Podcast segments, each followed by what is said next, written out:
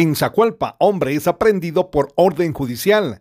En aldea San José Sinachem del referido municipio, elementos de la Policía Nacional Civil aprendieron al señor Carlos Enrique Muñoz Urizar, de 44 años de edad, residente de aldea Chichocol, en cumplimiento a una orden de aprehensión girada en su contra, fechada el 1 de abril del 2022, emanada del Juzgado de Primera Instancia Penal de Quiché, sindicado del delito de negación de asistencia económica. Fue puesto a disposición del Juzgado de Paz Jurisdiccional. Desde Emisoras Unidas Quiché reportó Carlos Recinos, Primera Noticias, Primera en Deportes.